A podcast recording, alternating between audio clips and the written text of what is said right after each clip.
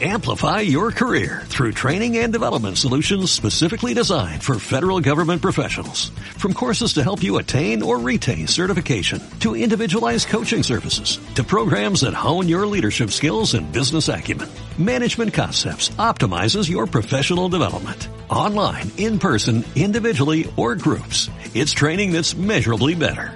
Learn more at managementconcepts.com. That's managementconcepts.com.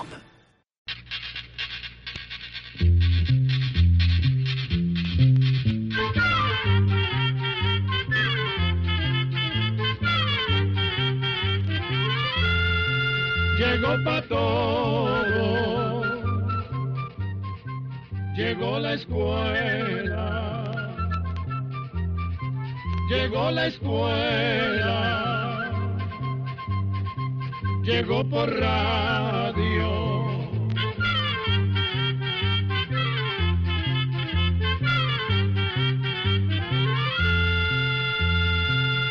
Oigamos la respuesta. Es el programa que les trae a ustedes el Instituto Centroamericano de Extensión de la Cultura, ICQ. Muchas gracias por compartir con nosotros el programa Oigamos la Respuesta del Instituto Centroamericano de Extensión de la Cultura. El señor Harley Rojas Salazar vive en San Vito de Cotobruz, en Costa Rica, y pregunta ¿Cuáles son los secretos de los indígenas Simané, el pueblo originario de Bolivia, que tiene las arterias más sanas del mundo? ¿Cuáles son las cinco claves de la salud de estos indígenas Simané? Oigamos la respuesta.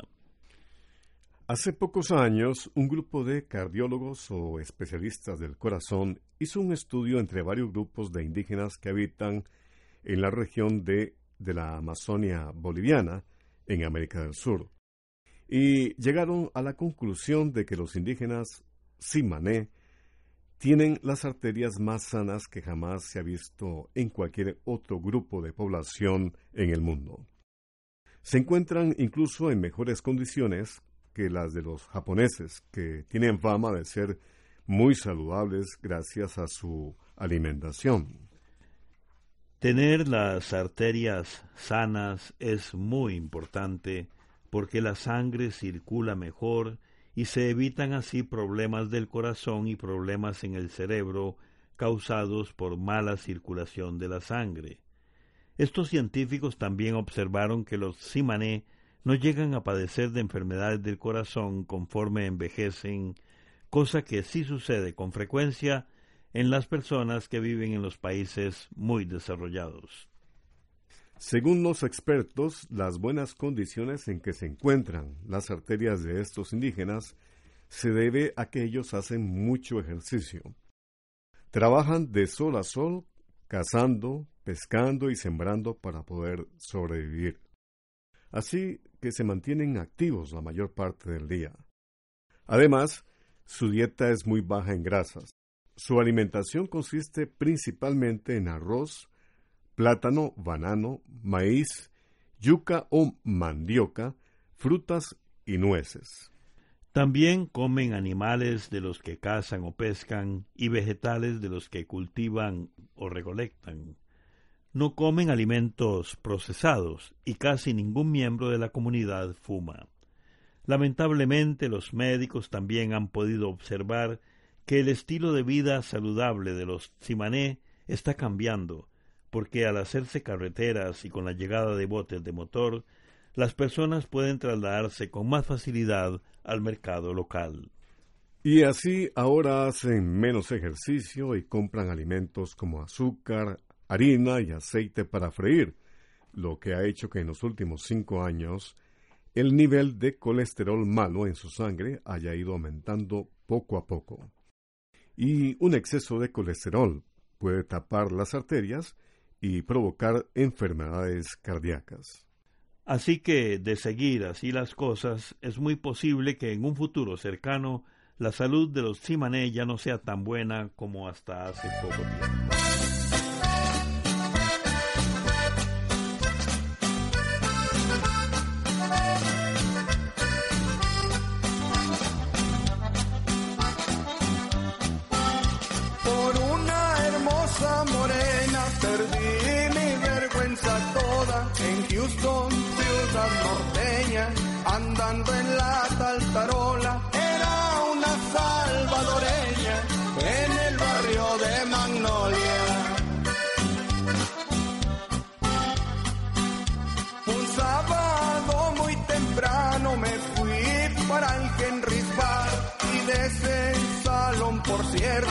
Pronto me la fui a llevar para mi departamento que tenía por la cana.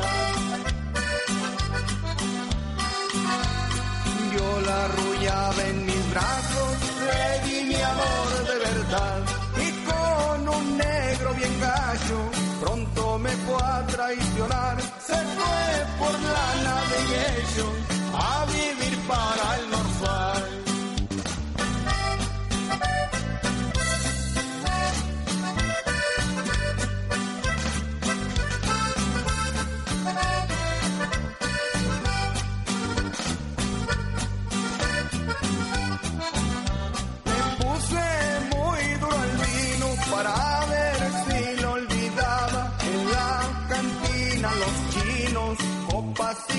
tomaba hasta quedarme tirado allá por la madrugada.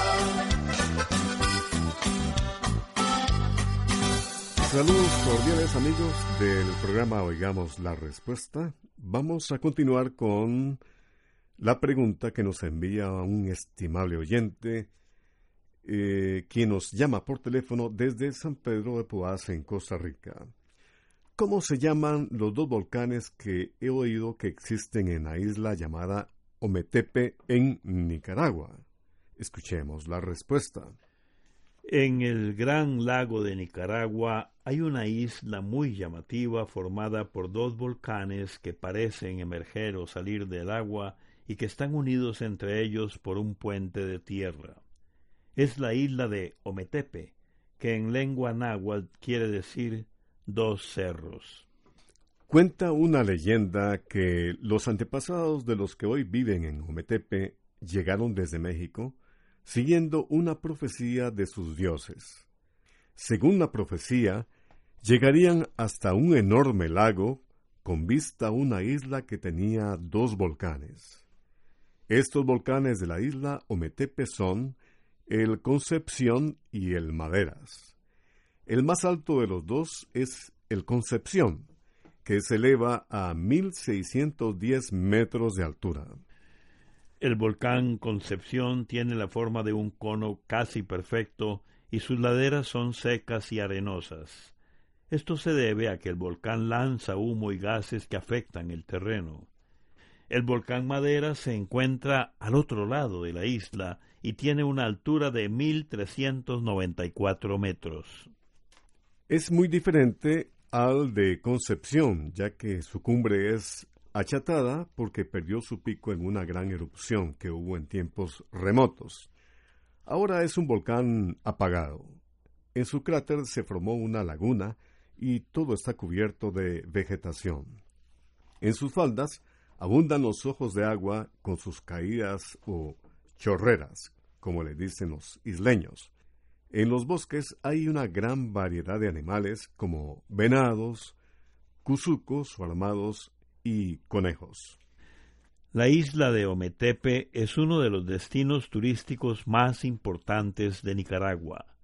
La mejor manera de llegar hasta la isla de Ometepe es desde el pueblo lacustre de San Jorge, que se encuentra en el suroeste del Gran Lago de Nicaragua, en el departamento de Rivas. Ahí se toma un lanchón que recorre 17 kilómetros por el lago, que es la distancia que separa a San Jorge de la ciudad de Moyogalpa, que es el lugar en la isla en donde se desembarca. Ojalá que todos tuviéramos la dicha de visitar algún día esta maravillosa isla que se encuentra en el gran lago de Nicaragua.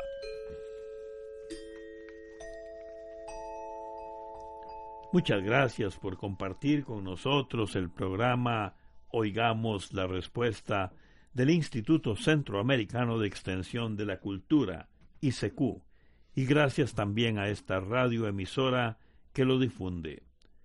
La siguiente pregunta nos la realiza La siguiente pregunta nos la hace el señor Juan Centeno Medina a través de una llamada telefónica desde San Carlos, en la zona norte de Costa Rica.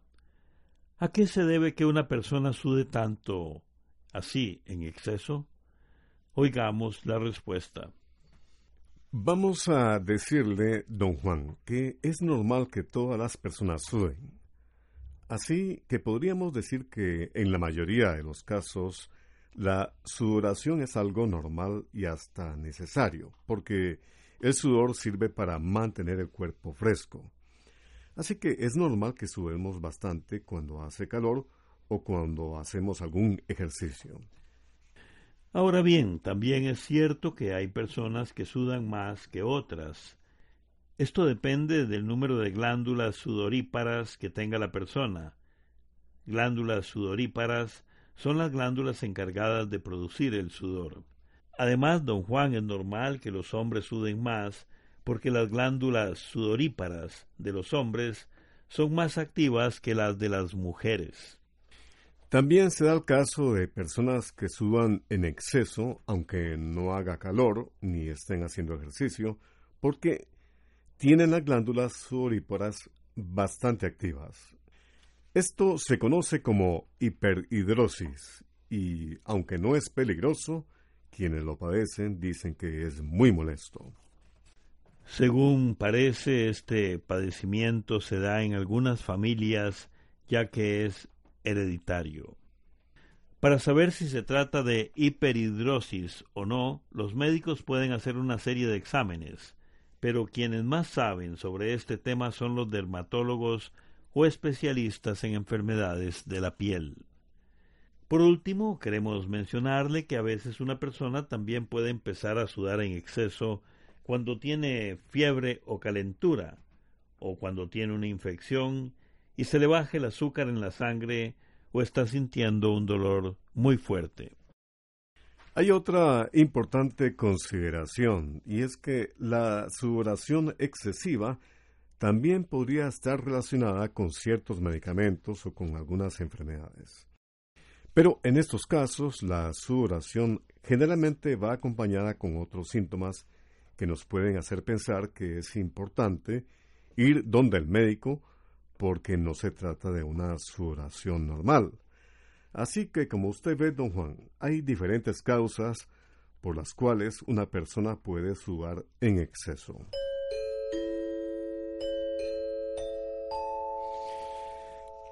Le estamos transmitiendo el programa Oigamos la Respuesta a través de esta emisora.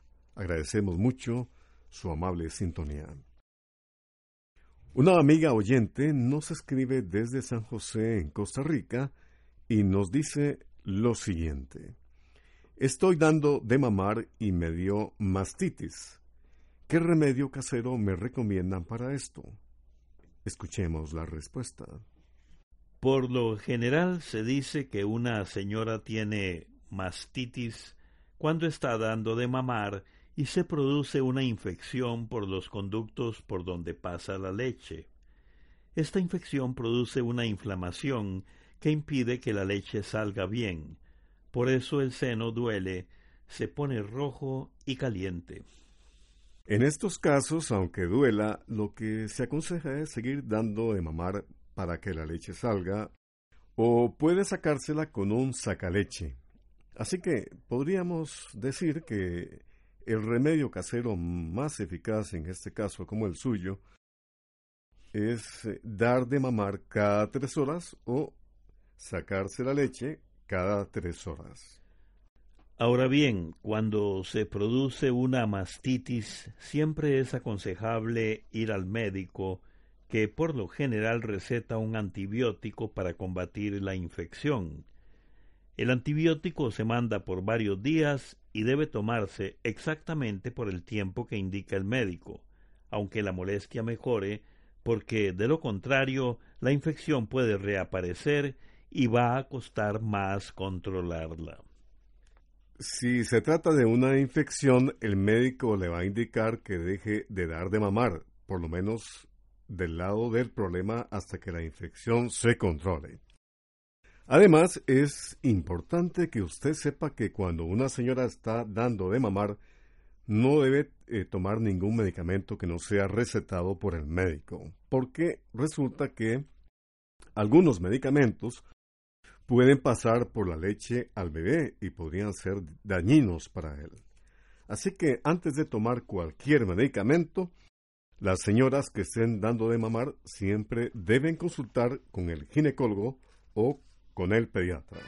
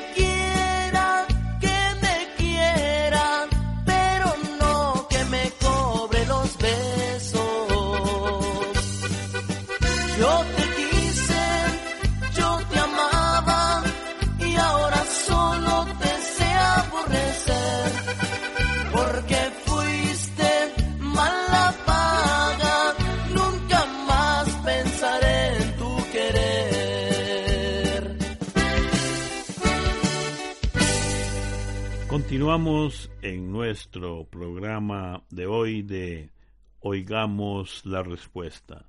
Muchas gracias por la atención que nos prestan. La señora Margarita Vargas Hernández vive en San Rafael de Heredia, en Costa Rica, y consulta lo siguiente. Me gustaría saber sobre la invención de la plancha de ropa y cómo ha ido evolucionando. Oigamos la respuesta. Doña Margarita, en primer término vamos a decirle que nadie sabe exactamente cuándo se inventaron las planchas. Pero se dice que los chinos y los griegos ya habían inventado maneras de alisar la ropa hace unos dos mil años. Los chinos usaban unos recipientes de latón parecidos a cucharas o sartenes pequeños que llenaban con carbones y con esto alisaban sus mantos de seda. Y los griegos alisaban sus túnicas con una barra de metal que tenía la punta redondeada. Este instrumento lo calentaban en arena puesta al sol o sobre brasas o carbón encendido. Unos setecientos años después, en Europa, este invento se perfeccionó, añadiéndole una agarradera de madera para evitar quemaduras al ponerlo a calentar sobre el fuego. Luego surgió la idea de colocar carbones o ladrillos calientes dentro de un recipiente metálico que tenía una agarradera para que no hubiera que calentar esta especie de plancha una y otra vez. Fue por allá de mediados de los años 1800 cuando el planchado se hizo más fácil, gracias a que se inventaron las cocinas de hierro y se empezaron a fabricar planchas de hierro que se calentaban sobre esa cocina. Estas eran planchas de hierro parecidas a las que aún se usan en lugares donde no hay electricidad, solo que eran más grandes y pesadas. Luego se fueron haciendo más pequeñas y más livianas. Para entonces ya se les habían puesto agarraderas de madera para evitar quemaduras en las manos, como le explicamos anteriormente. También hubo modelos de planchas que se calentaban usando aceite y querosén. Finalmente, con el descubrimiento y el uso de la electricidad en las casas, aparecieron las primeras planchas eléctricas. En el año 1882 se patentó una plancha compuesta por una superficie metálica que se calentaba por electricidad. Pero esto no resultó muy práctico porque eh, al poco rato el aparato se enfriaba. Este problema se solucionó unos 30 años después cuando se inventaron planchas parecidas a las que se usan hoy en día. Es decir, que se calentaban directamente con electricidad y hasta tenían un regulador de calor. Después a este invento se le fueron haciendo mejoras. Se inventaron planchas de vapor y se empezaron a usar materiales como el aluminio, que no se rumbra, y otros materiales especiales que hacen más fácil el planchado en telas delicadas.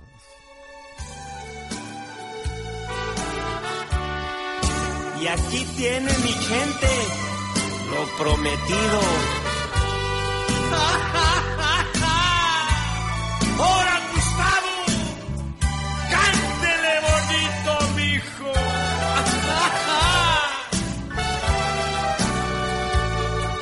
Aquí tienes las llaves de mi alma.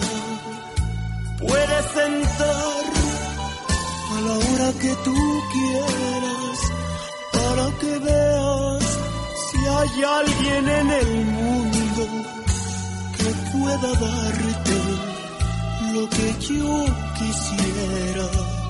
Ya he tratado de sacarte de mi vida. Yo no puedo quererte limpiamente, pero ¿qué quieres que haga vida mía? Si el corazón no ve, tan solo siente tu boca, tus ojos y tu pelo.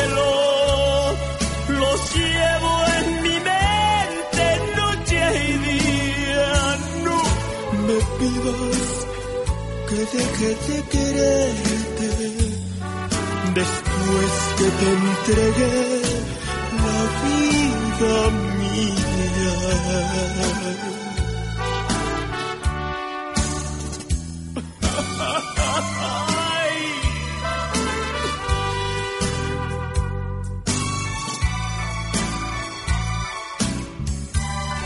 Sentimiento temerario.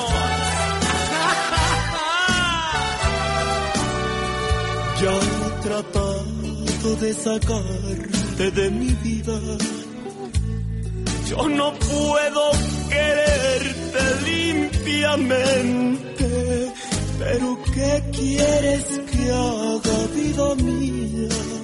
Si el corazón no ve, tan solo siente tu boca,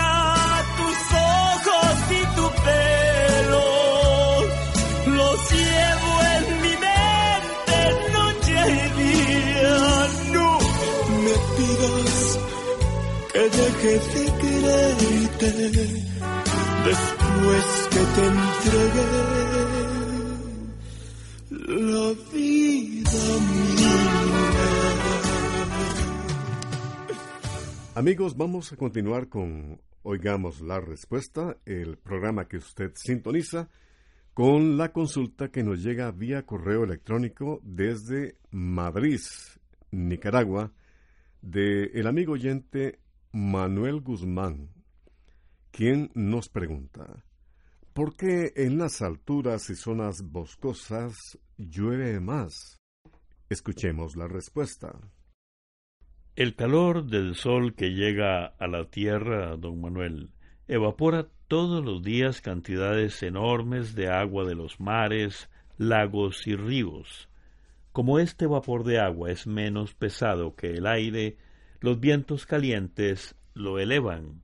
La mayoría de las veces esas nubes cargadas de vapor de agua se van hacia las zonas montañosas. Al encontrarse con una montaña, no pueden seguir su camino. Allí suben más y el vapor se convierte en miles de gotitas de agua muy pequeñas, que al irse juntando unas con otras, se van haciendo cada vez más pesadas hasta que ya no pueden flotar en el aire. Entonces la lluvia empieza a caer primero en las montañas y, dependiendo de la dirección y velocidad del viento, puede llegar a las planicies y a los valles. Programa C Control 31. ¿Qué me podrían decir de las momias pelirrojas de Sixian? ¿O el grupo musical Los Aleres de Terán todavía viven? ¿Cómo funciona el ser socio en una empresa?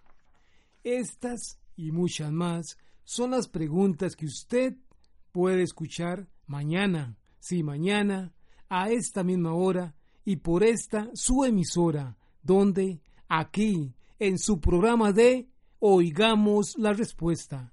No se lo pierda. Así llegamos a un programa más de Oigamos la Respuesta. Pero le esperamos mañana, si Dios quiere, aquí por esta su emisora y a la misma hora Mándenos sus preguntas al apartado 2948-1000 San José, Costa Rica. También nos puede llamar a los teléfonos 22 25 52 38 o 22 25 53 38 o mándenos un fax al 22 25 22 27. También le damos el correo electrónico icq.org.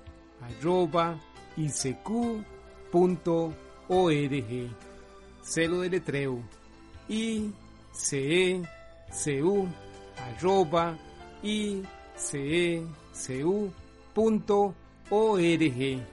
Para nosotros sus preguntas son muy importantes y estamos para servirle. También puede dirigir su pregunta a esta emisora que ellos amablemente nos la harán llegar. Muy importante, dele su nombre completo, dirección bien exacta, ah, y el lugar donde escuche el programa. Recuerde que comprender lo comprensible es un derecho humano. Que Dios le bendiga.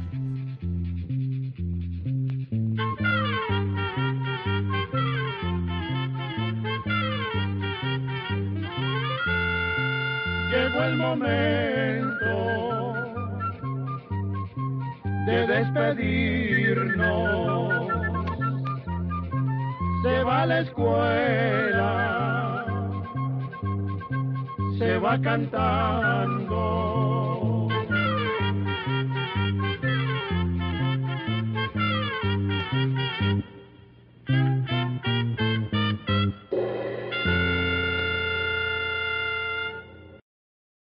Amplify your career through training and development solutions specifically designed for federal government professionals. From courses to help you attain or retain certification, to individualized coaching services, to programs that hone your leadership skills and business acumen, Management Concepts optimizes your professional development. Online, in person, individually, or groups. It's training that's measurably better.